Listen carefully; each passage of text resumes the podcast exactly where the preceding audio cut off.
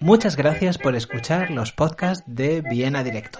Puedes escuchar más podcasts en www.vienadirecto.com barra solo en podcast.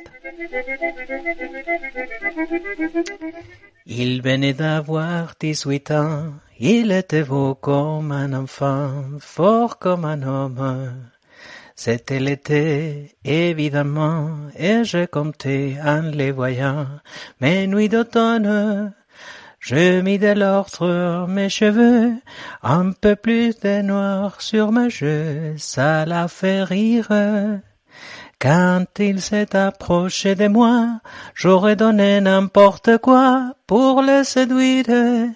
Hola, muy buenas tardes. ¿Qué tal estamos? Eh, como dice Bisbal, eh, ¿cómo están los máquinas? Espero que estéis eh, fenomenal. Son las 8 menos 5 de la tarde. Puntual a su cita. Acude la tarde en directo. Por cierto, puntual a su cita y además con un tiempo estupendo que se va a estropear en los próximos días. Se va a estropear mañana y pasado, se va a estropear, va a refrescar. Pero hemos tenido un fin de semana que, bueno, estupendo. Un fin de semana genial. Ahora mismo en el exterior de nuestros estudios hay 20 gradetes estupendos y bueno, hoy tenemos un programa muy, muy, muy completo. De hecho, eh, es tan completo eh, que apenas he tenido, o sea, no sé cómo me las voy a arreglar para contar todas las cosas que tengo que contar hoy. Porque hay muchas cosas que contar. Por ejemplo, eh, tenemos cosas como la, como las elecciones en Salzburgo que han sido hoy. Y también tenemos cosas de recomendaciones literarias para el Día del Libro, que también es hoy. Y tenemos todas las noticias que ha habido en la semana, que también, pues eso, eh, las queremos contar y son estupendas, claro. Y también eh, vamos a tener, en la segunda parte del programa, vamos a tener una entrevista bastante pintiparada y bastante guay con eh, Alex Rovira, que es eh, pianista, que vive en Viena y que nos va a contar muchas cosas a propósito pues de todas las cosas que hace, o sea, a propósito del piano y a propósito de la música en general y esas cosas. Está ahí María Esperanza Matos que nos desea feliz domingo eh, muy feliz domingo para ti también, María Esperanza. Espero que también estés eh, muy bien. Por cierto, hoy también, eh, pero eso será cuando ya pase la cabecera, os tengo que contar una cosa, una idea que se me ha ocurrido hoy mientras recogía la cocina. Yo no sé si a vosotros os pasará, pero a mí las mejores ideas se me ocurren en dos situaciones de la vida fundamentales. La primera es eh, cuando estoy recogiendo la cocina después de comer, que no sé por qué será, porque generalmente tengo puesta la radio y todas esas cosas, y también eh, cuando estoy bajo la ducha. Parece ser que esto de la ducha le pasa también a otra gente, o sea, que no solo me pasa a mí. Alba está ahí también, hola Alba, ¿qué tal? Espero que estés muy bien también. Y pues eso, eh, hoy vamos a hablar de muchísimas cosas, o sea, tenemos muchísima tela que cortar. Eh, hombre, la noticia que se acaba de producir es el resultado de las elecciones de Salzburgo, que las hemos tenido hace nada. Yo estaba, de hecho, acabo de apuntarlo, he estado viendo la, la ORF y leyendo los periódicos para ver qué pasaba, porque en estas elecciones también se jugaba eh, un partido que ha sido un partido que ha estado bastante reñido entre el Partido Popular y la extrema derecha austriaca. Ahí está mi madre. Hola mamá, ¿qué tal? Nos da las buenas tardes a todos. Y pues eso, de esto también vamos a hablar. Eh, ¿Qué más? ¿Qué más? ¿Qué más? Bueno, eso, también hoy ha sido el maratón de la ciudad de Viena. Todo el centro de Viena ha estado cortado y los eh, corredores han tenido también un día genial y estupendo porque, bueno, ha hecho una temperatura fantástica, una temperatura eh, envidiable, aunque eh, mi amigo Daniel Utrilla, entre los diseñadores La Octava Maravilla, eh, que ha corrido la maratón entera, o sea, porque Dani es eh, un jefazo en esto de correr, yo me río de él porque le digo que, que se sale de Viena cada vez que se pone a correr. Bueno, pues eh, Dani eh, ha dicho que para correr hacía un poquito de calor pero se ha hecho un sol radiante, se ha batido el récord, por cierto, de la maratón y, y esto. Ah, mira, eh, me dice mi madre que está mi hermano también. Hola, hola Sebas, ¿qué tal estás? pues eso, está mi hermano ahí también. Ay, qué bien, qué alegría. Pues, pues eso. Falta un minuto para que sean las 8 de la tarde de este eh, día 23 de abril del año 2023, día del libro, momento en el que, eh, pues eso, entrará la cabecera y empezará eh, oficialmente este programa en el que tenemos tantísimas cosas que contar. Entre ellas una idea que se me ha ocurrido hoy recogiendo la cocina. Pero os lo digo en este momento, cuando entra la cabecera de la tarde en directo y empiece oficialmente esto.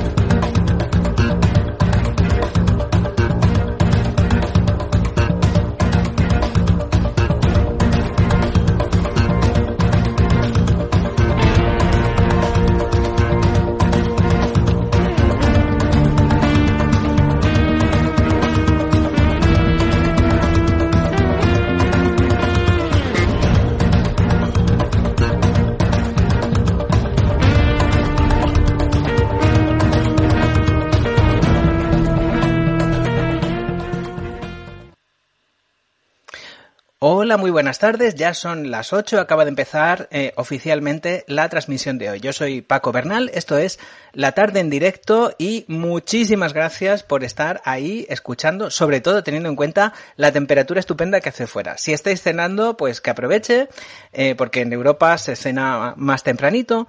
Y muchísimas gracias también a todas las personas que en algún momento del futuro escucharán esta transmisión utilizando los tres medios y medio que existen para ello. O sea, eh, en primer lugar, esta misma página de Facebook, www, bien, eh, o sea, facebook.com barra Viena Directo, en el canal de YouTube de, de Viena Directo, que es www.youtube.com y Viena Directo también, y en el blog en www.vienadirecto.com en donde eh, empezó todo. Ahí quedará solo guardada mi voz aterciopelada porque será solo en formato podcast. Y el medio, como digo últimamente, pues es la cuenta de Twitter de Viena Directo en donde también compartiré el link a esta transmisión. Os estaba diciendo que hoy eh, vamos a tener una novedad y esa novedad es, eh, se me ha ocurrido mientras estaba eh, recogiendo la cocina. Como os decía antes, a mí las mejores ideas se me ocurren cuando estoy recogiendo la cocina y debajo de la ducha, que parece ser que esto de debajo de la ducha no se sabe por qué, quizá porque nos recuerda eso de estar en el mar, porque nuestras células son el mar. Eh, están llenas de agua salada, pues bueno, pues parece ser que ahí también se le ocurren muchas ideas a mucha gente. Y estaba yo pensando que a mí uno de los sueños de mi vida es hacer un programa musical, o sea, un programa con canciones y con música. Y el problema es que, claro, evidentemente no soy rico, no puedo pagar por poner eh, canciones y Facebook pues tampoco me deja ponerlas, eh, poner música, ni me deja a mí ni le deja a nadie. Entonces, mientras llegas a, estaba yo pensando y se me ha ocurrido una cosa. O sea, ¿por qué no crear una playlist por cada, una lista de reproducción para cada programa con 10 canciones cada semana, 10 canciones que me, que me gusten o que tengan algún hilo en común. Entonces, dicho y hecho, es muy facilito, o sea, he creado en www.youtube.com barra bien directo una playlist que, con, eh, que se llama La tarde en directo y la fecha del programa de hoy. Y con, con 10 canciones que por H o por B pues he estado escuchando estos últimos días.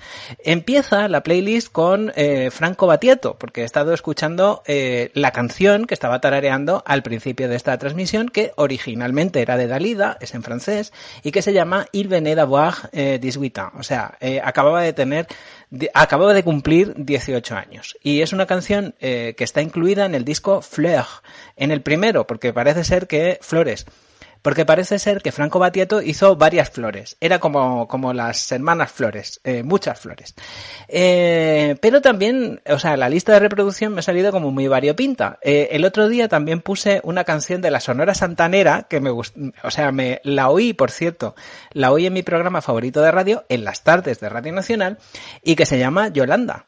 ¿Dónde estás? ¿Dónde estás, Yolanda? Y es una canción que me pone de muy buen humor. Pero también hay una curiosidad, y está eh, la curiosidad es la canción número 3, que es una canción de Maritrini.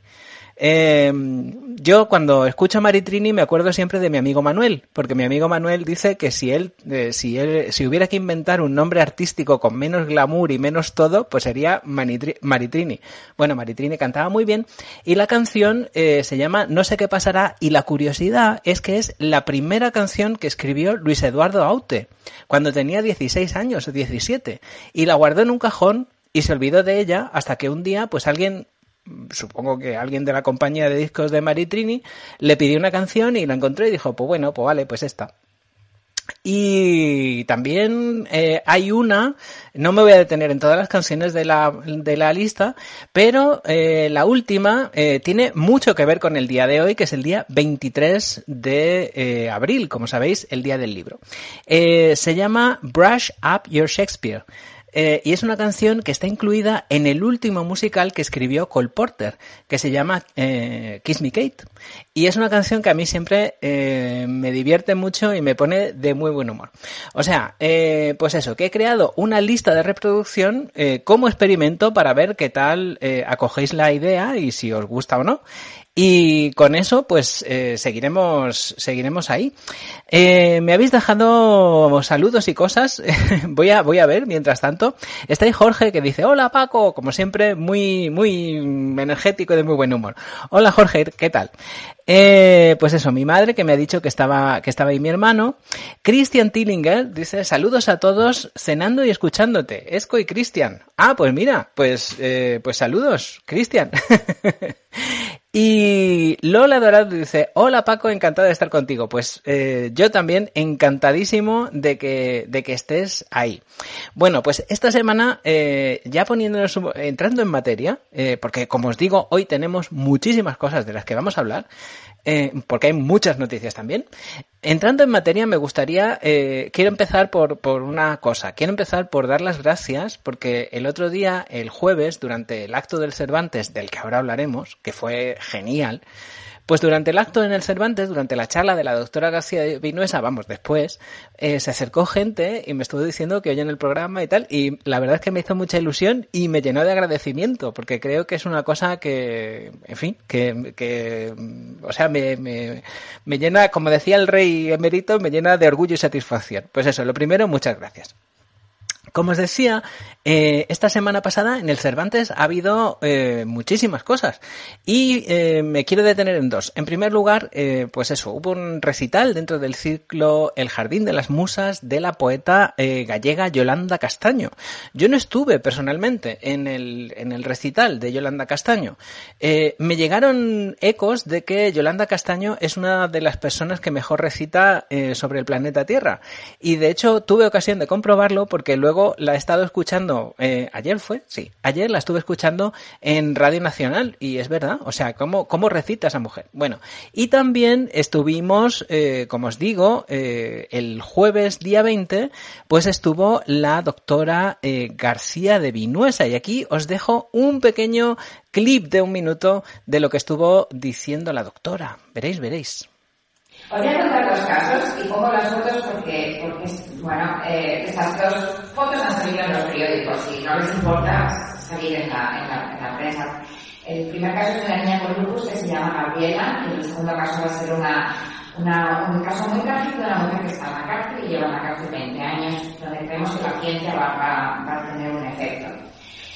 Y todo lo que voy a hablar un poquito es el tema de medicina de precisión, que cuando empezaron a hablar de estas, de, pues empezó a hablar de esto, pues eh, en el fondo fue por los descubrimientos genéticos y está cambiando mucho la medicina. Sé que aquí en la sala hay, hay alguna médico por lo menos y, podéis, eh, podéis entender por qué lo digo. La medicina de precisión se trata de encontrar o ver la cebra en cada persona, es decir, no ver lo que las personas tenemos en común, pero ver lo que es único de cada uno de nosotros, tanto genético o dieta o ambiental, para intentar hacer una medicina que se adecue a nuestras diferencias. Pues eso, la doctora García de Vinuesa nos estuvo hablando de genética, nos estuvo hablando de ciencia y fue de verdad interesantísimo. Eh, fue eh, una charla primero eh, de muy alto nivel, pero sin perder en ningún momento el rigor. O sea, estábamos todos encantadísimos escuchándolo, escuchándola, porque la doctora García de Vinuesa es que, aparte de ser lista, es que, o sea, una mujer inteligentísima, comunica muy bien todas las cosas que tiene que decir y estuvieron hubo una persona entre el público que me dijo que yo que, que, que mm, que sintetizó muy bien el ambiente que reinaba en el salón del Instituto Cervantes. Eh, después de la charla me dijo, eh, Paco, hacía mucho tiempo que estaba, mm, que no estaba hora y media sin mirar el móvil. que en estos tiempos es una cosa que de verdad, que, que, es bastante complicado. Pues la doctora García de Vinuesa nos estuvo explicando todas esas cosas, respondió amabilísimamente durante mucho tiempo, durante más de dos horas, fue enormemente generosa. Las eh, preguntas que tuvo el público, además público eh, que había, era público eh, también muy interesado y muy curioso eh, relacionado pues eso con la genética con el lupus con la ciencia y con las especialidades médicas. A mí me gustaría yo de verdad si pudiera eh, pedirle en la lista a los Reyes Magos si pudiera pedirle algo a la vida gracias a la vida que me ha dado tanto me gustaría que la doctora volviera en algún momento del futuro eh, porque a mí personalmente se me quedaron algunas cosas en el tintero que me hubiera gustado eh, preguntarle.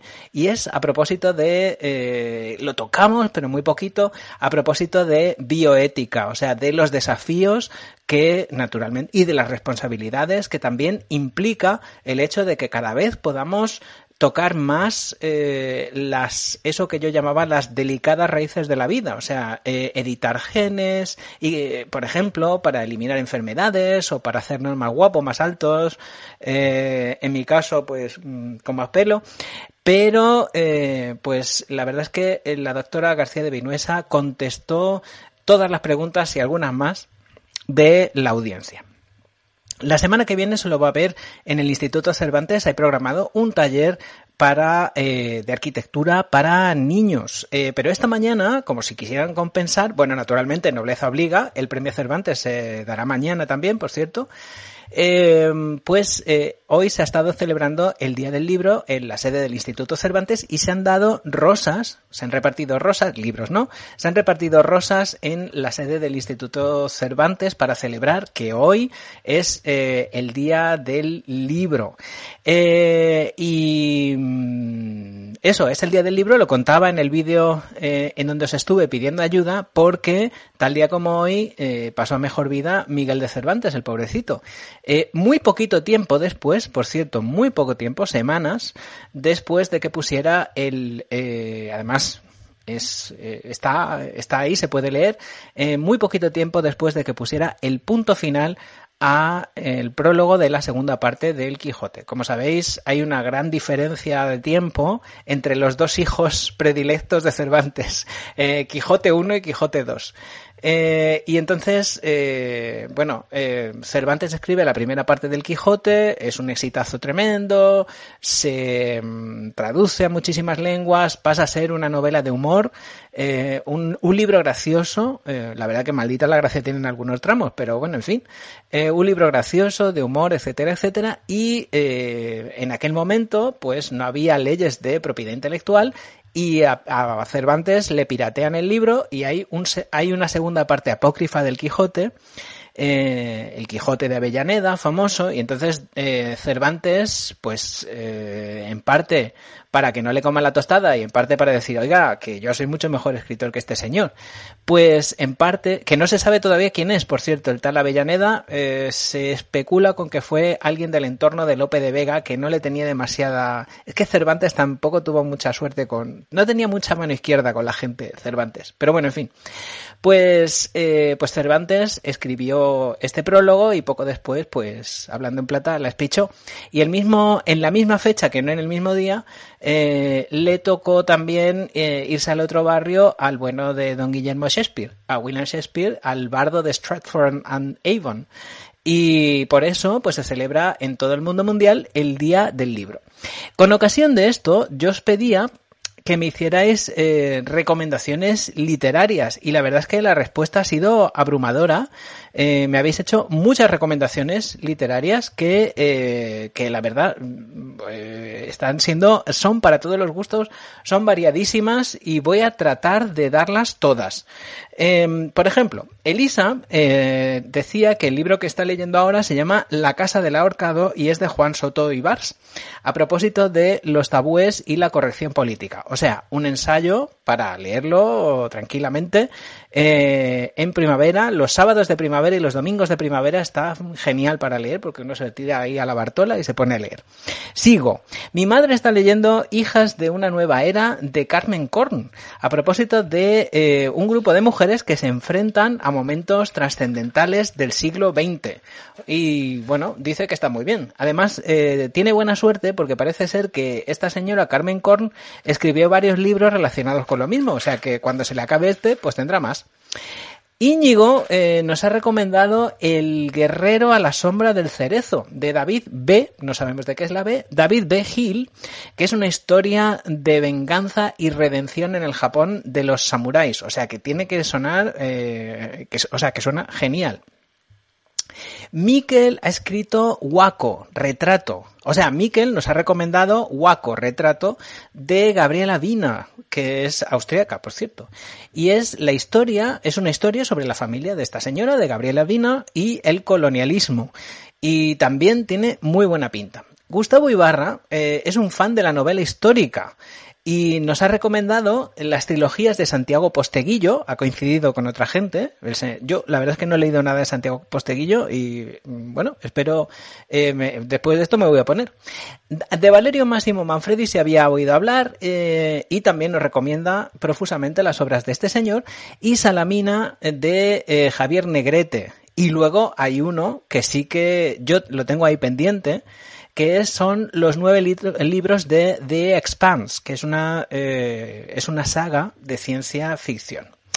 Aitana nos ha hecho muchas recomendaciones eh, y son de novela negra, porque este género nos faltaba un poco. Aitana nos ha recomendado Todo Arde de Juan Gómez Jurado y también El Corazón Helado de Almudena Grandes, siempre cualquier cosa de Almudena Grandes es estupenda. Por cierto, se ha estrenado eh, en la 1 de Televisión Española Los pacientes del doctor García y a partir del 28 de mayo, que yo ardo en deseos ya, hablando de arder, eh, se viene a Netflix, con lo cual podremos verla. Es que eh, es una coproducción entre Televisión Española y Netflix y Los pacientes del doctor García, la novela es un novelón, como casi todas las de eh, Almudena Grandes. Eh, bueno, el último ciclo que le dio tiempo a terminar antes de morir, eh, que no le dio tiempo a terminar antes de morir, pues Los pacientes del doctor García es un novelón, pero también se puede hablar de la madre de Frankenstein, o se puede hablar de las tres bodas de Manolita, El lector de Julio Verne. Eh, bueno, fantásticas. Y también Patria de Aramburu, al que tuve oportunidad de entrevistar yo en el Cervantes, por cierto. Es un señor muy serio, pero muy amable. Bárbara nos ha recomendado El emblema del traidor de Juan Gómez Jurado. Pero también, como le ha gustado, pues el tema de recomendarnos algo clásico. Y también eh, nos ha dicho que El Conde de Montecristo le gusta. En el ámbito de lo clásico, yo a mí me gustaría. Yo, yo soy muy fan de Galdós. Yo recomendaría Fortunati Jacinta, que no lo haya leído, porque me parece un libro eh, maravilloso eh, y fantástico.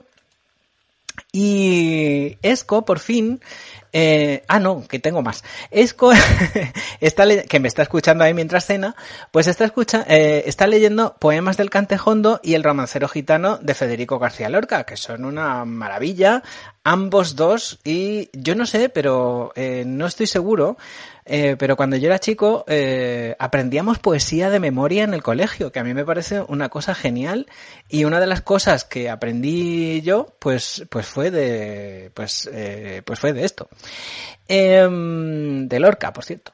Eh, Sole eh, dice que Sole, Sole me ha explicado por un mensaje que estaba, que ahora mismo está con autoras argentinas y que ha leído Catedrales de Claudia Piñeiro, que le ha gustado mucho, y el libro de los viajes equivocados de Clara Obligado. O sea que también nos los apuntamos. Y por último, eh, Alba está leyendo un libro eh, que, porque ella debía pensar que esto era solo de recomendaciones en español, pero para nada. O sea, los libros en alemán también nos gustan. Y está leyendo un libro que yo tengo que buscarlo porque tiene que molar un montón, que se llama Salz und, Österreich, lo diré bien. O sea, Sal y Austria. Eh, de un señor que se llama Alfred Komarek. Eh, si, si, habláis alemán, eh, buscarlo porque tiene una pinta buenísima, porque es además una idea estupenda y es cómo la sal ha modelado la historia de Austria. O sea, es un argumento guay, ¿no? O sea, es una, es una historia súper chula. Bueno, pues eh, yo ahora me voy a poner como Sánchez Dragó, o sea, me voy a poner las gafas así. Eh, que por cierto, Sánchez Dragó ha muerto estos días, y voy a hacer mis recomendaciones del día del libro. Ahora mismo, a las 8 y 19 minutos de esta tarde, en directo, día 23 de abril, día del libro, voy a recomendar yo los libros que, que mm, esto, a ver, eh, ay, que me habéis dejado más. Dice Jorge, dice Julia Navarro, dispara, yo ya estoy muerto. Muy bien, Julia Navarro tiene muy buena pinta. Y Lola Dorado eh, dice que el jinete polaco de Muñoz Molina. Lola, ¿sabes que viene eh, Muñoz Molina a vernos? Va a venir a vernos eh, al, en el Instituto Cervantes este mes que viene, el mes de mayo. Va a venir a vernos. O sea que, tendrás oportunidad, si, de, si te viene bien, de pasar y escucharle. Ah, dice, Lola Dorado dice, Die Judin von Toledo de Feuchtwanger. Ah, pues mira, otro otro que nos apuntaremos. Bueno, pues yo os voy a voy a empezar por el voy a empezar por el más reciente. Yo tengo varias recomendaciones que las tengo aquí a mano. Eh, no, no las veis, pero ah mira dice sí claro allí estaré me dice me dice Lola. Bueno a ver entonces recomendaciones. La primera recomendación eh, es este libro. La primera recomendación es este libro que se llama, un momentito que voy a ver, voy a ver si, voy a ver qué tal se ve. Se llama, uh, ah, sí. Le Ligne de Nomad es un libro que está en francés y lo ha escrito un escritor ruandés al que he conocido personalmente esta semana, por cierto, que se llama Diogène eh, Shunguyinka. Eh, que es, eh, es un señor eh, súper majo, de verdad. Eh, y el libro trata sobre el genocidio de Ruanda. Eh, yo no sé si vosotros sabéis, bueno, supongo que os acordaréis que en Ruanda en el año 1994, en un periodo de meses, se desató el infierno en la tierra y murieron casi un millón de personas. El famoso genocidio de los Hutus contra los Tutsis, dos grupos étnicos. Y yo no sabía nada de esta, de este tema. Eh, bueno, sabía lo que puede saber cualquier persona más o menos informada que haya leído los periódicos en los últimos 20 años. Eh, y la verdad es que eh, es un libro que, que es, es, muy interesante y además está escrito con una gran sinceridad. Es un libro, es un libro además que está escrito refleja mucho a la persona eh, y la verdad es que eh, es muy absorbente. Yo lo recibí el martes, se puede comprar en Amazon o en cualquier librería francófona eh, y si, si habláis francés no está traducido aún.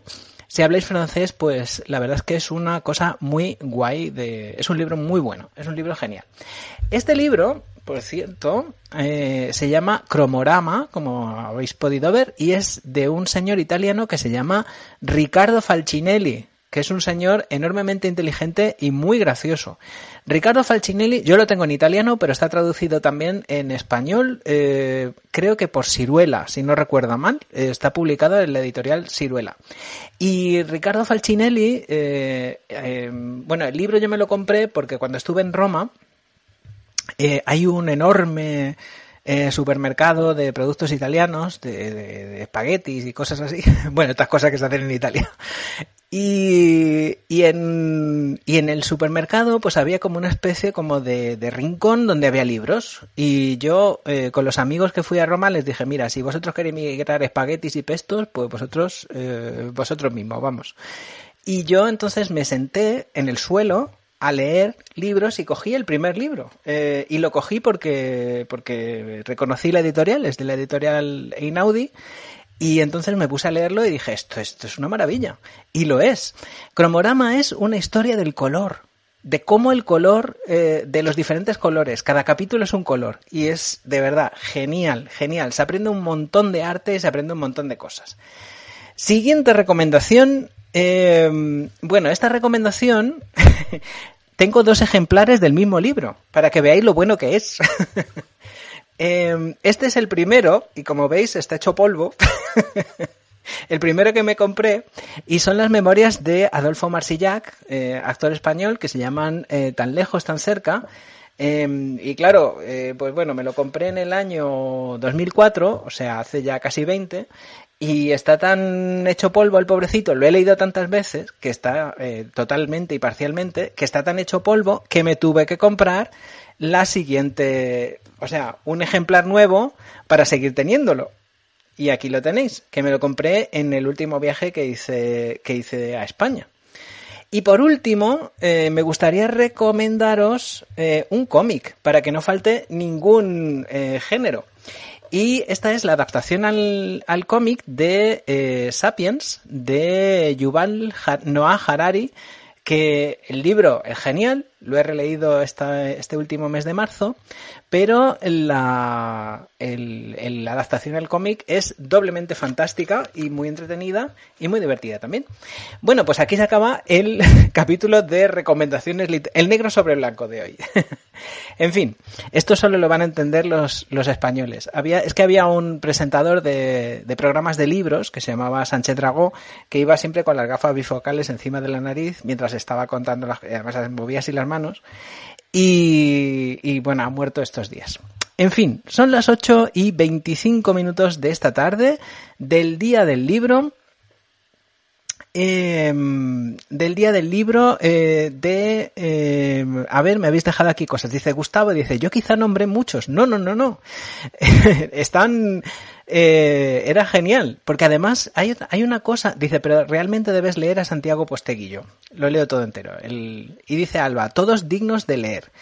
Em, hay una cosa que a mí me ha dado mucho que pensar de esta respuesta que yo he tenido de todos vosotros eh, recomendando libros, y es que los lectores eh, formamos una especie de comunidad, eh, de comunidad bondadosa, en donde, en donde uno tiende a recomendar las cosas que le gustan para, para que los demás disfruten lo mismo que uno ha disfrutado. Y eso a mí me parece una cosa preciosa, ¿no? Que no se, eh, yo qué sé, que no se da entre los aficionados al fútbol. Los aficionados al fútbol no le recomiendan a otros el, el, equipo de sus amores, no le dicen, oye, pues tú si eres del Madrid, mm, con el Barça disfrutarías más. No. y sin embargo nosotros, los lectores, pues lo que hacemos es que eh, recomendamos libros que nos han gustado eh, a otros lectores para que para reproducir eh, ese, ese amor que, nos, que hemos tenido nosotros, ¿no? Esa alegría que nos han dado los libros. O sea que eso es una maravilla. Bueno, son las 8 y 27 minutos de este 23 de abril del año 2023. Yo soy Paco Bernal. Esto es La Tarde en Directo. Estamos, como su nombre indica, en directo. Muchísimas gracias por estar ahí y muchísimas gracias también a todas las personas que en algún momento del futuro verán esta transmisión o la escucharán en diferentes eh, utilizando los medios que existen para ello. O sea que son tres, como digo siempre, esta misma página de Facebook, eh, www.facebook.com barra Viena Directo. Luego también eh, YouTube, eh, que es eh, www.youtube, o estáis en el móvil, pues buscáis Viena Directo. Eh, y, eh, y también eh, el blog Viena Directo, www.vienadirecto.com, en donde quedará guardado en formato podcast.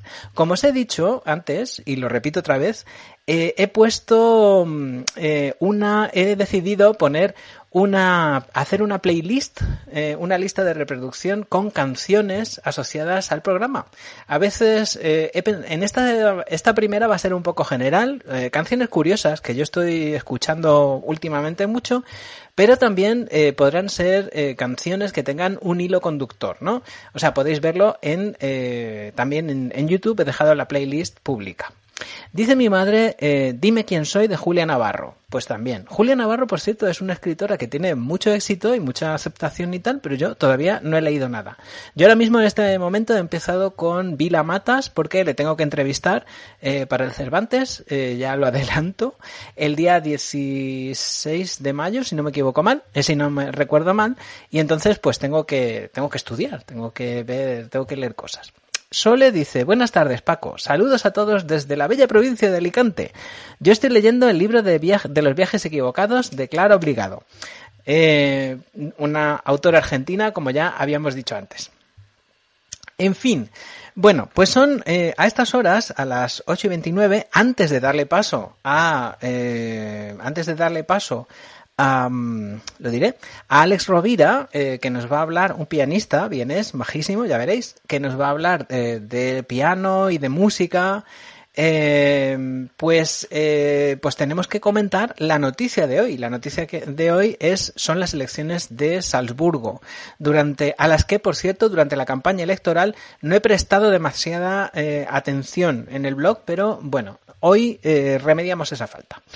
Pues eso, hoy han sido las elecciones regionales de Salzburgo para cambiar el gobierno que había desde 2018 y que se llamaba la Dirndl Coalition eh, o sea, una coalición a tres entre el Partido Popular Austriaco, los Verdes y los Neos, bajo la presidencia de un caballero llamado, eh, conservador, llamado Wilfried Haslauer.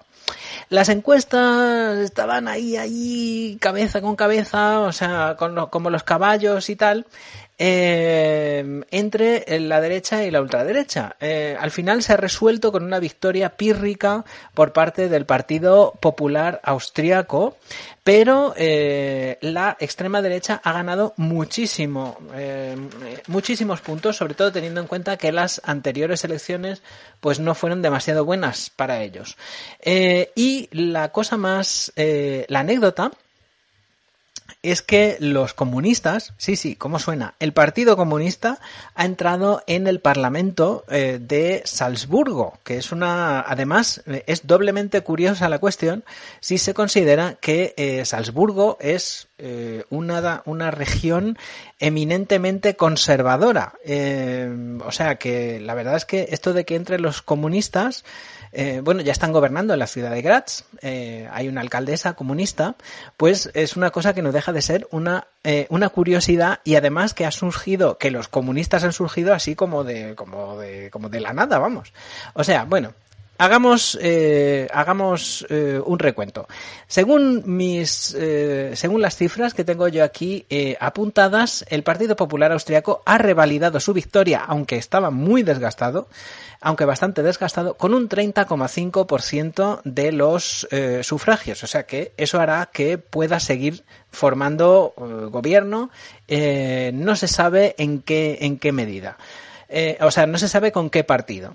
La extrema derecha, eh, al mando de una señora que tengo aquí apuntado su nombre, que se llama Marlene Zwatzek, pues eh, que por cierto, eh, según parece y he estado yo leyendo, es como muy comedida en los gestos y tal, pero es pasa por ser una eh, hardliner del contenido, o sea, una señora como de la ladura. Eh, pues esta señora ha sacado un 26,2% de los votos y ha ganado eh, casi un 6%, eh, sí, un 6% de, de, de donde partía, vamos, de la, con respecto a la posición anterior. El Partido Socialista Socialdemócrata, los pobres, han sacado un 18,1%. Podrían gobernar en coalición con el Partido Popular Austriaco, si es que ellos quisieran, y han perdido un 2%. Los verdes, perdón, los verdes han sacado un 7,8% y han perdido un 1,5%. Los neos eh, han sacado un 4%, con lo cual eh, tienen es como en Gran Hermano, tienen que abandonar la casa. O sea, les han, eh, les han dicho que no, no entran en el Parlamento. Y los comunistas, atención, han sacado un 11,4% de los sufragios. El Partido Comunista y han entrado eh, y han ganado, atención, han pasado de 0, o sea, de 0,4 que tenían la última vez, han pasado al 11%, o sea, han ganado un 11 11 puntos, o sea que es una burrada lo que han ganado eh, esta gente. Entonces, bueno, eh, ¿qué consecuencias va a tener estas elecciones? Bueno, las consecuencias, aparte de lo de la cosa esta exótica de los comunistas, eh, pues las consecuencias van a ser que todo el mundo esperaba eh, a ver qué pasaba con el Partido Popular Austriaco, si continuaba con la línea de desgaste eh, que, mm, que, en cierto modo es lógica, eh, con la, con, porque llevan mucho tiempo en el gobierno nacional, eh, que hubiera sido una catástrofe y quizá hubiera precipitado que hubiera, eh, que hubiera habido mm, pues otras eh, elecciones anticipadas. Y sin embargo, pues parece ser que no va a ser así y que de momento el, se va a poder reeditar la coalición que ya había. veremos a ver qué consecuencias pues tiene esto en el futuro. En fin, pues esta semana, aparte de, aparte de esto, pues esta semana hemos hablado de otras cosas. Hemos hablado del antisemitismo, como ya os conté en el blog. Eh, ha habido eh, esta semana, cada dos años, el Parlamento austriaco publica un informe eh, a propósito del estado de la cuestión en Austria. Y hemos hablado del antisemitismo y parece ser que desgraciadamente, lejos de desaparecer, el antisemitismo pues continúa siendo un defecto de una parte amplia de la población austriaca. Eh, a mí me, me interesa brevemente porque no me, en fin, no es para entrar en profundidades, ya lo hice en su momento, pero eh, me interesa destacar que eh, el antisemitismo es una cosa que está, eh, está repartida por todo el espectro político y no solo en, y no solo en, los más evidentes, en las, en las extremas derechas. una, una demostración de esto es, por ejemplo, que hay muchas personas que eh, durante la crisis del coronavirus, durante los muchos antivacunas de signo progresista, pues que hablan, pues eso, sin citar a personas de religión judía, pero sí que hablan, pues eso, del intervencionismo del gran capital, las farmacéuticas. Entonces, bueno, en fin. Eh, pero hemos hablado de esto y de lo que sí que no hemos, que no, o sea, una noticia muy importante, eh, desgraciadamente, pero que sí, que, que no, a la que no pude hablar, de la que no pude hablar en el blog, es del informe eh, que ha publicado sobre el estado del clima del programa de observación de la Tierra Copernicus, eh, en el que, cuya cuya eh, conclusión fundamental es que en Europa, o sea, que el mundo se dirige, estamos pasando por una emergencia climática, o sea, que el mundo, la temperatura media de la Tierra está a 1,15 grados por encima de la era preindustrial, pero eh, que lo peor es que en Europa este calentamiento está siendo mucho mayor que en otras partes del, del planeta. Y las consecuencias, pues las estamos viendo ya, eh, sobre todo en la cuenca del Mediterráneo, eh, con olas de calor, episodios eh, de calor extremo en épocas del año donde normalmente pues no hacía calor. cuando yo estuve en Valencia en marzo, pues había 30 grados en un momento en donde, en donde pues no hay nada. Eh, donde no es normal que hubiera 30 grados, porque 30 grados era tradicionalmente una, una temperatura de pleno verano, y la capacidad de la sequía eh, y aumento de los incendios y sobre todo, eh, porque esto es una cosa que no se restringe a, la, a la, naturaleza, sino que también se es también tiene conexión con es perjudicial para la salud humana. Eh, el año pasado yo recuerdo que en España se moría gente en verano, se moría la gente por la calle, andando por la calle, de golpes de calor, eh, de, o sea, de cosas del corazón y todas esas cosas relacionadas con el aumento imparable de las temperaturas. Así que bueno, eh, la buena noticia dentro de esta catástrofe es que todavía estamos a tiempo para intentar hacer algo y que está en manos de todos intentar eh, por lo menos amortiguar el cambio climático. En fin, em, me dice, voy a leer los comentarios que me habéis ido dejando. Em, eh, mi madre estaba, me ha dicho, ha dicho que todos los libros de Albert Espinosa, eh, que, están muy bien y le gustan mucho. Elena dice, buena tarde para todos, un gran abrazo para Paco desde Bogotá, Colombia. Qué bonito sitio, Bogotá, Colombia. Algún día tengo yo que ir. Eh, un gran abrazo también para ti, Elena. Y. Mm, ah, Jorge dice: Dime quién soy, que es de Julia Navarro, entiendo también, que dice que es excelente, es un libro excelente. En fin. Pues son las 8 y 38 minutos de este 23 de abril del año 2023, o sea, es el día del libro, domingo, una temperatura estupenda, principio de una semana eh, en donde la temperatura se va a estropear un poco, o sea, va a bajar un poco, va a bajar un poco la temperatura, pero mañana y pasado va a llover, que nos, nos hace bastante falta que llueva. Eh, muchísimas gracias por estar ahí viendo esta transmisión y en este momento, dentro de eh, un momentito, le vamos a dar paso a una entrevista que grabé el otro día con el pianista Alex Rovira. Eh, que es una persona muy interesante, eh, como vais a poder ver.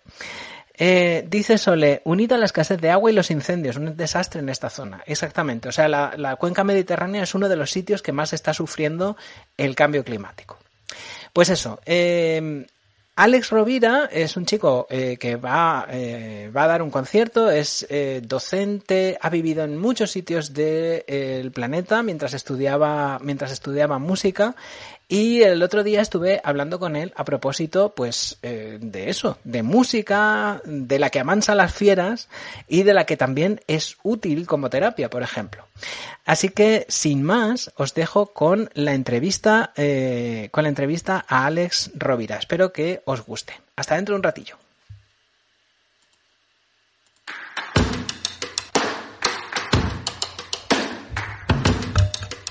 Muy buenas tardes de nuevo. Tengo aquí conmigo a Alex Rovira, que le acabo de sacar de una clase. Bueno, acaba de salir él de una clase, yo no le he sacado. ¿Qué tal estás? Bien, bien, estoy bien. ¿Y tú? Bien, bien, bien. Pues Alex eh, es pianista y a pesar de que se ve que es una persona mm, bastante joven, eh, tiene una biografía muy interesante.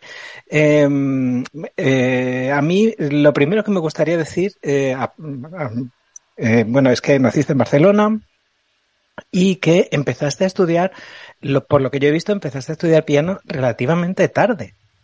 Sí. ¿Por qué? Em, buena pregunta. soy el primer músico en mi familia, es decir, no tengo la típica la típica historia de vivo entre músicos y empecé a los tres porque mi padre y mi hermano tocaban el piano y imité lo que hacían. No tuve mucha conexión con música clásica ni mucho acceso mientras crecía. Siempre me ha gustado la música y he escuchado todo tipo más o menos de música. Y un día a los 13 años me levanté, así sin, ningún, sin ninguna razón, y quise tocar el piano.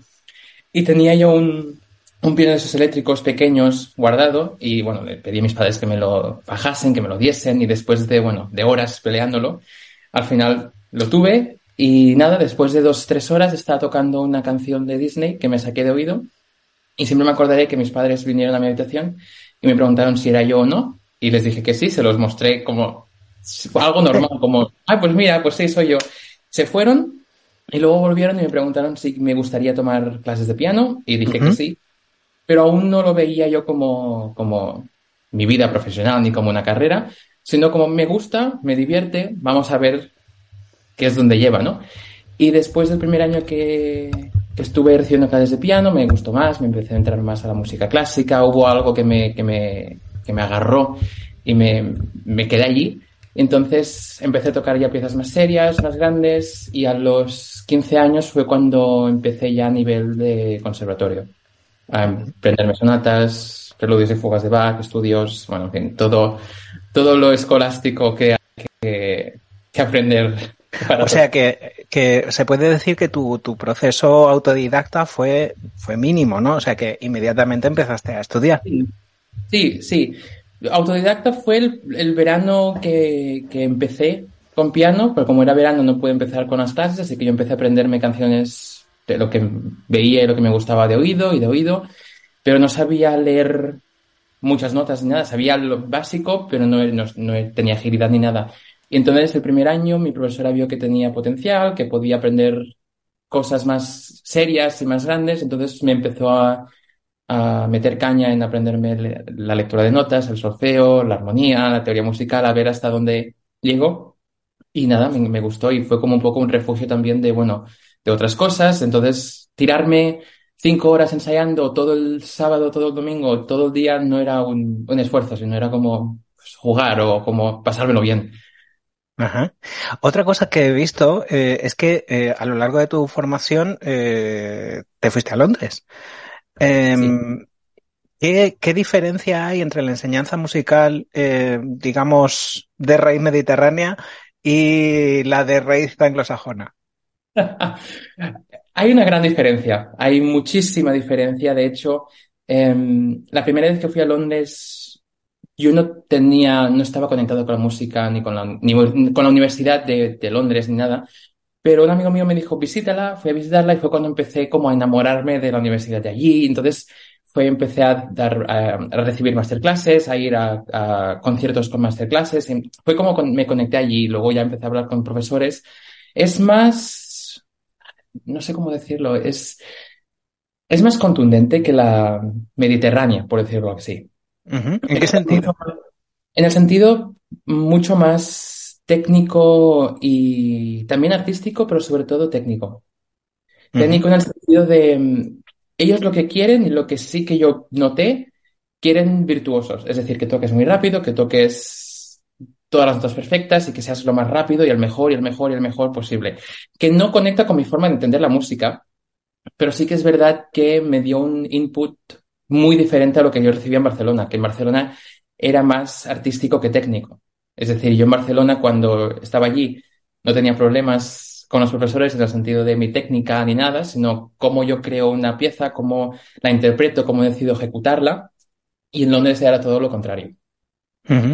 Técnica era, no era la perfecta, aunque artísticamente era lo mejor. Em, pero diría que en Londres o en, o en Reino Unido, no sé, de otras partes, tiran mucho más para el virtuosismo. A mí me ha sorprendido mucho en el, en el momentito que hemos estado hablando, eh, antes de empezar a grabar esta entrevista, eh, me ha sorprendido mucho porque hemos estado hablando, tú eres enseñante también, eh, a, adiestras a personas y enseñas, tienes alumnos, y me ha sorprendido mucho una cosa en la que yo eh, en principio no había caído, y es que eh, tocar el piano es una cosa muy corporal también. O sea, es una cosa eh, muy física, me refiero, eh, un postural. Has hablado, además, has utilizado una palabra que me ha llamado muchísimo la atención. Has dicho, eh, has hablado de la, de la tensión, de la tensión como incomodidad. Mm. es, es importante que una persona, cuando se sienta delante de un piano, es, esté, esté cómodo. Sí. sí, es muy importante, de hecho afecta afecta al ensayo y al aprendizaje y afecta al momento de tocar una pieza a la hora de ejecutarla. De hecho, la mínima tensión al piano puede desencadenar a más grandes problemas de salud física, corporal. De hecho, es, de hecho, todo pianista que conozco, yo incluido, es una lucha que jamás acaba. Es decir, eh, todo lo que te pase fuera del ámbito musical tiene un efecto tanto psicológico como físico y eso se nota a la hora de trabajar en el instrumento. Y hay días que me siento que, que mi cuerpo está, que no puede más y tengo que parar, tengo que hacer ejercicios de relajación. Y es muy importante que cuando cualquiera que se siente en un piano o incluso en otros instrumentos, que el, el, cuerpo esté relajado.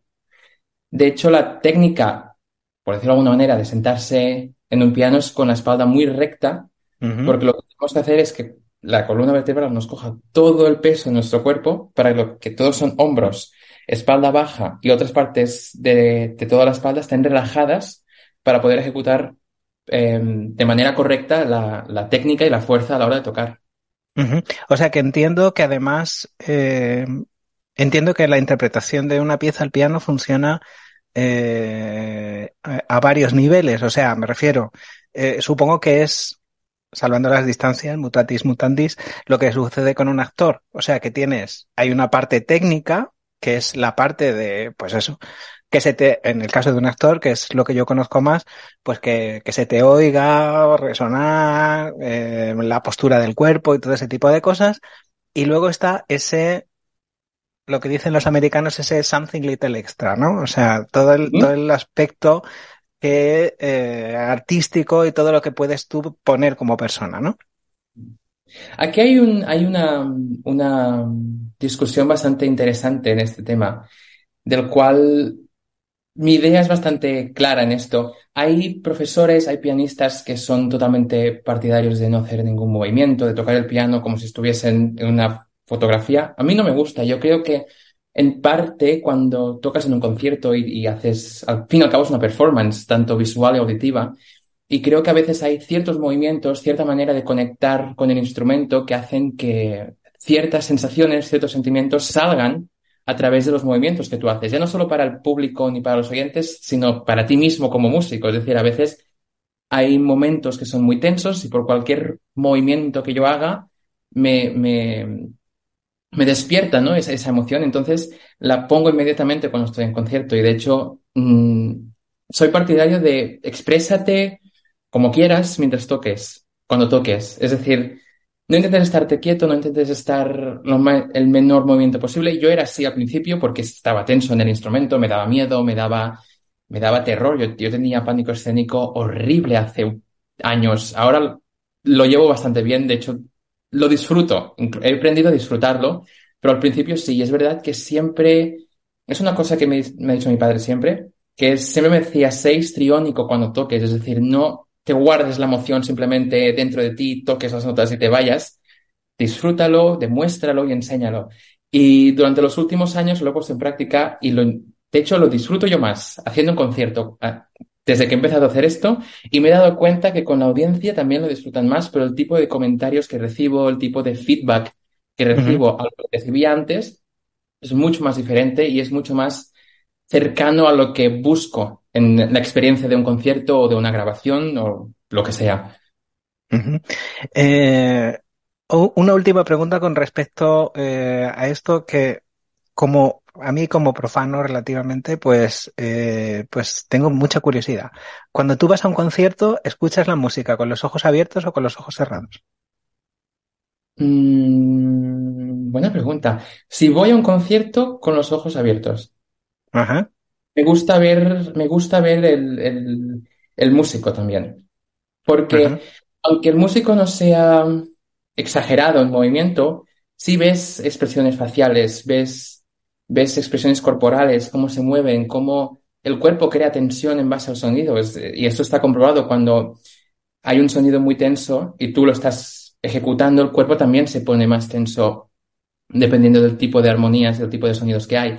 Y a mí esto me gusta verlo, porque ves más cuando el músico, en este caso el pianista, que es cuando voy más a conciertos, eh, lo siente más, lo tiene más cercano y cuando lo tiene menos. De hecho, siempre es una cosa que yo siempre pongo a mis alumnos, que es una cosa con la que yo no he crecido en términos de universidad y tal, de enseñanza. Siempre pongo más importancia en saber lo que tocamos, saber cómo queremos que suene más que simplemente tocar notas perfectas. Porque para tocar notas perfectas tengo un ordenador que puedo meter la partitura, dar el play y puedo, puede sonar como el compositor quisiese que sonase. Y encuentro que hay pocos músicos así, al menos que yo conozca y que yo siga, y es lo que intento enseñar y es lo que intento aplicarme a mí con mi música. Es decir, me da igual si en un concierto tengo una nota errónea o, o repito una cosa de más siempre y cuando la emoción esté allí, siempre y cuando la idea y el concepto esté allí y la, y la gente al fin y al cabo sienta algo. Es decir, si alguien me dice no me ha gustado cómo has tocado, en cierta parte me da felicidad porque le he causado un sentimiento, aunque no sea el que yo quiera, al fin y al cabo. sí, sí, entiendo lo que quieres decir. Yo he ido a conciertos que he salido de allí y me he quedado, pues bueno, pues me voy a casa, me hago la cena y adiós, muy buenas. O sea, me he quedado indiferente. Y eso es lo que no quiero que la gente hable, que la gente sienta y con suerte que les llegue lo que yo quiero que les llegue, ¿no? Pero si es lo contrario, al menos les ha causado una sensación, que es lo que me interesa, es lo que creo que la música es, es y trata. Eh, otra cosa que me surge eh, escuchándote es que mm, yo cuando leo un libro, eh, claro, he leído miles de libros en mi vida, cuando leo un libro me puedo hacer una idea bastante precisa de cómo es el autor, o sea, personalmente. Tienes, tienes la sensación, mm, a nada que el libro se, esté escrito con un mínimo de sinceridad, incluso cuando no está escrito con un mínimo de, sinceridad, por lo mismo, em, de cómo es la persona. escuchando la interpretación de Elliot Wood, por ejemplo, eh, se podía, se puede saber o tú te puedes hacer una idea de cómo era esa persona eh, como, como, como ser humano? Muy buena pregunta. Nunca me han preguntado esto, me encanta. Em, yo creo que sí. Es decir, mm, para poderme hacer esta idea, me tiene que gustar mucho el intérprete. Tengo que conectar con su manera de tocar. Pero sí que es verdad que aunque no me guste o no le conozca, sí que puedo intuir algunas cosas. Es decir, mm, por ejemplo, una de mis pianistas favoritas es Katia Boniatishvili y sus interpretaciones son muy emocionales, son muy dramáticas, son muy, son muy sentimentales en, cierta parte, incluso las piezas virtuosas. Y de hecho tuve la oportunidad de conocerla en persona el año pasado y no me decepcionó cuando la conocí, porque escuchando su música o su interpretación de la música clásica, más o menos sabía que era una persona muy sensitiva, muy, muy cariñosa con el público en cierto modo, y, y no me, no me decepcionó, no fue como una idea totalmente mm, diferente, ¿no? Por ejemplo, sí que es verdad con, con Glenn Wood me pasa, me gusta mucho. Sí que es verdad que también creo que podría intuir su personalidad en base a cosas que ha, que ha hecho en el pasado con interpretaciones. Bastante de, mm, no sé cómo decirlo, como, mm, como muy de autoseguro y un descaro también en una buena parte de la palabra, de, decir esa es mi idea, me da igual lo que digáis, yo hago lo que quiero y aquí está. Es una cosa que, me gusta y de hecho, de hecho, es una de las razones por qué me gusta él. Eh, sin importar que, que, me guste la interpretación o que no la, o que no la. Te gusta que es verdad. Pero me gusta que sea así. De hecho, incluso si me meto en la, en el concepto que él, que él que dice en ciertas piezas, si me meto en su idea o en su mente que él te intenta compartir, Incluso lo disfruto, porque, porque es, me sale de lo típico de escuchar la misma pieza, de escuchar los mismos sonidos, de escuchar las mismas melodías. Y entonces creo que, que si abro la mente, algunas que a lo mejor no compartiría yo como músicos, las puedo reconocer y, y, decir que, que, son buenas, ¿no? Que no, yo como persona no las comparta. Yo creo que pasa igual con lo que tú me has dicho de los libros. Puedes intuir más o menos cómo es la, la persona. Al menos también es lo que me ha pasado a mí. Yo con conciertos, de hacer un concierto y que me venga alguien después y decirme, ay, porque me encanta cómo eres, eres una persona súper emocional y súper sentimental y sientes mucho. Que tienen razón, pero no les he conocido en mi vida. Y cuando les he preguntado por qué piensas eso, ay, tu manera de tocar y lo que me has hecho sentir y cómo has interpretado la pieza, entonces supongo que sí. A mí, yo los músicos que me gustan, que los he analizado bien, cuando los he conocido en persona, nunca me han decepcionado como persona. Es decir, lo que yo me he creado en mi mente ha sido siempre más o menos lo mismo. Eh, hay otro punto de tu biografía que me gustaría comentar por lo menos un par de minutos eh, y que también me ha llamado mucho la atención. Y es que, bueno, todos sabemos que la música, como dice el refrán, pues amansa a las fieras. Eh, y hay un, pero también hay un uso de la música, eh, más allá del, que digamos puramente recreativo que tú has experimentado personalmente en el Hospital Valdebrón, que es el de terapeuta musical. Eh, ¿Qué hace un terapeuta musical? ¿En qué consiste el trabajo de un terapeuta musical? Buena pregunta. Es un ámbito muy grande y de hecho yo diría que he tocado básicamente un, menos de un cuarto de todo este ámbito yo lo que hacía era con un grupo en general em, que estaba conectado con el concurso María Canals de Barcelona. Lo que hicieron es, pusieron un piano en el Hospital Valdebrón y estábamos asignados a tocar un día a la semana, que eran los domingos, creo que eran, y tocábamos pues unas tres, cuatro horas en grupo, es decir, cada cual tenía sus piezas y teníamos, nos íbamos intercalando. Entonces, los enfermos que estaban ingresados allí o que, o que estaban, sí, están todo el día en el hospital, sabían que había ese, esa hora, entonces los que querían bajaban allí y era un poco de, un poco de distracción del típico ámbito de hospital. Mm. Y, y, dar un poco de, de, bueno, de alegría, de color, de movimiento, un poco diferente que no siempre estando en una habitación de hospital, ¿no? Y sí que es verdad que haciendo eso, eh, conocía muchísima gente que, que me enseñó ¿no? y me, me, dio a ver lo mucho que les había significado el hecho de, escuchar el, piano en directo, que para mí no era una gran cosa, porque tocaba cada día, Estaba en el concierto cada día y bueno, pues hago esto, me divierte, me gusta el trabajo, pues voy a ello, ¿no? Y, y hablando con gente así, me, me, me abrió, ¿no? Un poco también los ojos en el sentido de cómo quiero yo hacer música, porque el tocar una pieza sencilla que para mí era nada del otro mundo, venirme un hombre o una mujer y, casi llorando, ¿no? Decir muchísimas gracias, me, me has dado todo el día, me has dado toda la semana, me has dado todo el mes, y ver que te lo dicen desde corazón, no por decírtelo para, para enjabonarte y ya está. es, es muy interesante y es interesante cómo, cómo la, la música afecta en positivo también a la salud tanto física como mental. Y, y, lo ves cuando entras en contacto con otra gente que no es músico, pero sí les gusta la música y saben apreciarla, o tienen la mentalidad lo suficientemente abierta para apreciarla. Hombre, ya decía Platón que, que el arte eh, que la música es un arte que se inserta en el alma y la forma en la virtud, que es una cosa que... Eh, fíjate, eh, en la primera clase de música de primero de BUP aprendí yo esta cita de, de Platón, curiosamente. También eh, no se nos tiene que olvidar eh, que, eh, que quien, aquellos de nuestros oyentes que quieran, que quieran disfrutar de, de aunque quede muy folclórica, de tu arte en directo, pueden hacerlo eh, porque vas a dar un concierto próximamente en Viena. Sí. Publicítate, anúnciate, date a conocer. es concierto como, como pianista solista después de acabar eh, los estudios.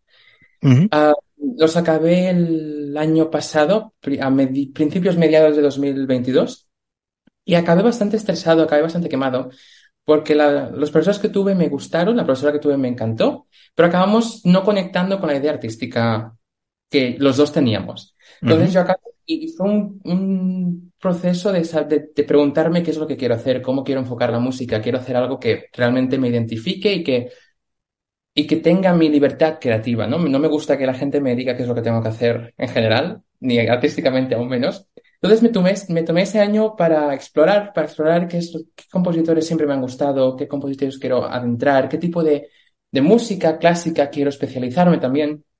Y bueno, siempre me he enamorado de los clásicos vieneses y este concierto es el primer concierto de una pequeña gira que estamos montando, que es sobre la evolución de la sonata, en el cual tocamos, empezamos el concierto con una sonata de Haydn, Mozart y acabamos con la sonata de la tempestad de Beethoven. Y con eso se enseña un poco cómo los cambios socioculturales, artísticos y de estilo de vida durante esas épocas afectaron a la manera de crear música, a la manera de, de, también plasmar emociones con la música. Si empezamos con Haydn, es una música muy, muy estable, tiene su parte oscura también, cosa que Mozart no tiene tanto, no, no tiene una oscuridad tan profunda, es más, es más, no quiero decir superficial, pero sí que te da a entender como Mozart era muy, muy niño, aunque fuera de adulto, entiendes también su, su, su, estilo de vida, su persona. Haydn tiene esa parte oscura que luego se ve retractada y se ve desarrollada en Beethoven, porque Beethoven le gustaba mucho Haydn y admiraba a Haydn.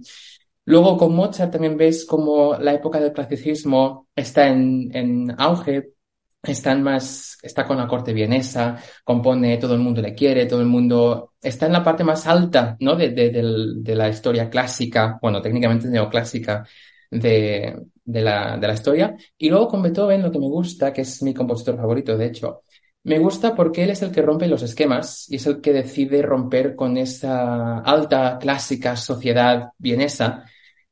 Y, es, y se ve mucho que es debido a, su, a sus enfermedades, a su salud mental también, a, al hecho de que no era una persona feliz.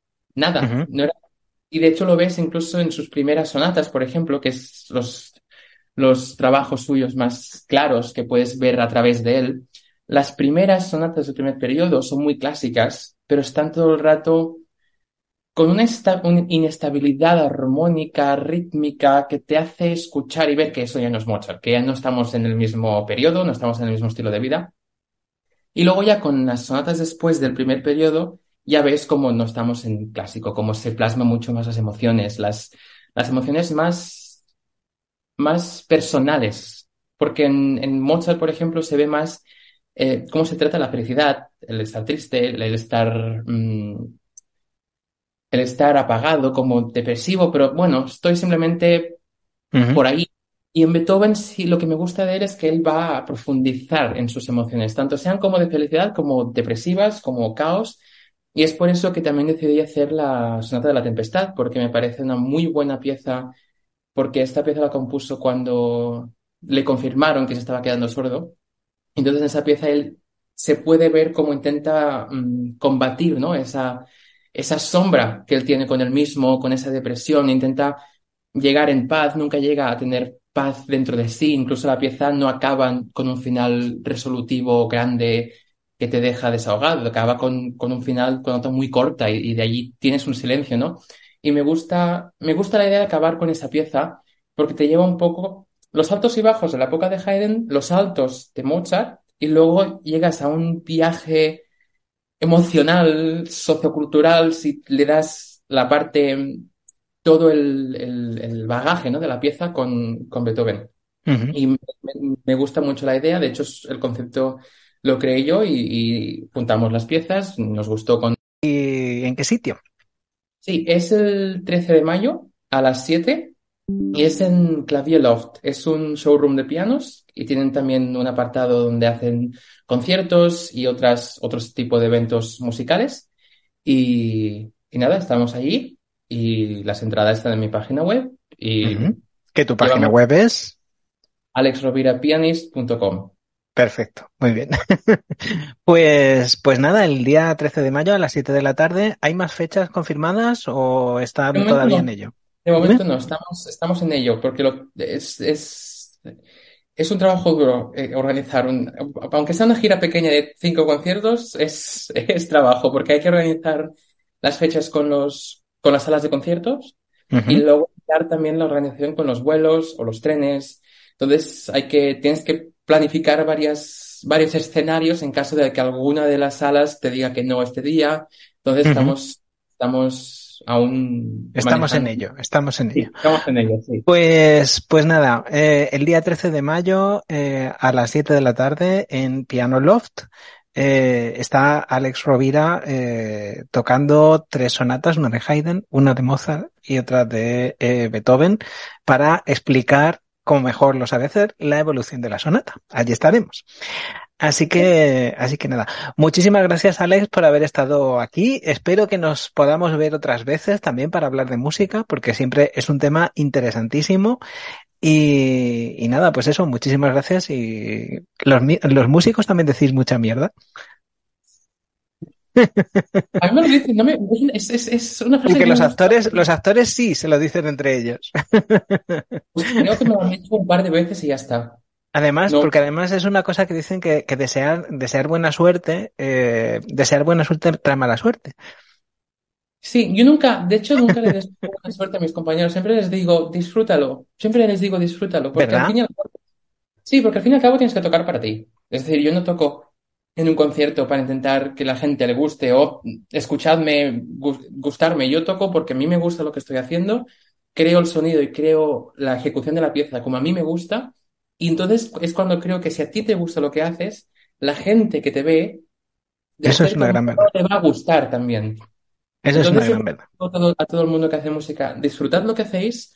Si tenéis un concierto y en vez de haber vendido las 100 entradas habéis vendido 80, disfrutadlo. No miréis los sitios vacíos. Vosotros tocad y era lo que habéis trabajado durante horas y horas y ya está. Y si vendéis todo, bien, y si no, pues, pues mala suerte, ¿no? Pero, pues, pues nada, yo, yo te deseo que disfrutes el concierto un montonazo, como estoy seguro que lo va a disfrutar eh, el público el día, el día 13 a las 7 de la tarde. En fin, lo dicho, nos vemos otra vez, nos vemos pronto para hablar de música aquí en este espacio. Así que nada, hasta luego.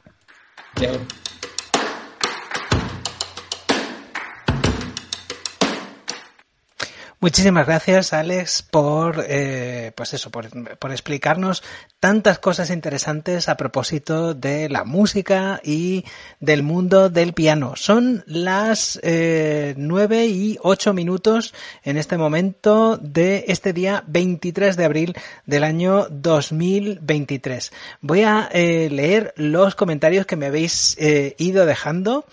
Eh, a ver, a ver. Mm, empiezo por María. María Teresa Sánchez Gómez nos ha dado las buenas tardes. Muy buenas tardes, María Teresa. Eh, Alba ha dicho que es muy interesante, o sea que le ha gustado la cuestión. Eh, y dice, bello programa, muchas gracias. Muchísimas gracias, Alba, de verdad. Mi madre dice, mi madre, por cierto, trabajó en una escuela de música, o sea, sabe de lo que está hablando.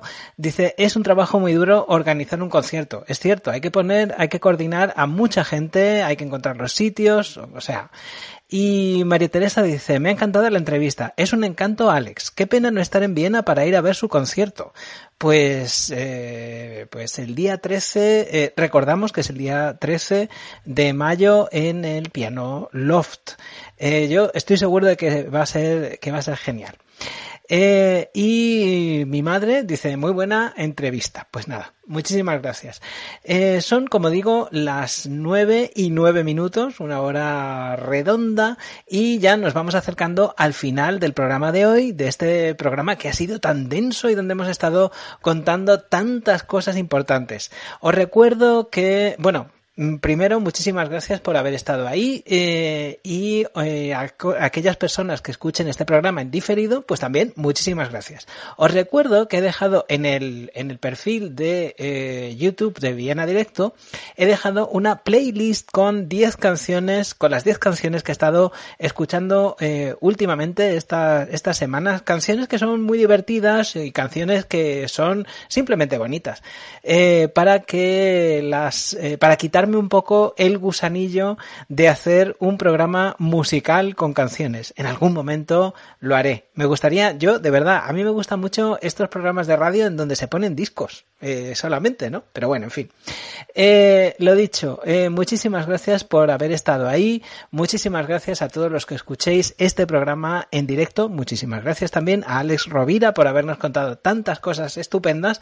Y nos veremos la próxima semana, que será el 30 de abril, el domingo 30 de abril, por cierto, a ver, en febrero, marzo, abril, Sí, o sea que será el último día del mes de abril. ¿Vosotros también hacéis esto de, de ver los meses que tienen 30, 31 días con las manos?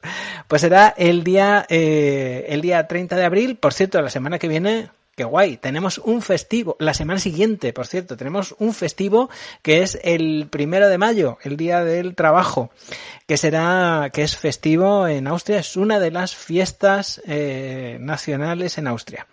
En fin, en ese momento eh, nos veremos. Espero que paséis una semana estupenda, maravillosa. Podéis seguir informados en www.vienadirecto.com y también en esta misma página de Facebook.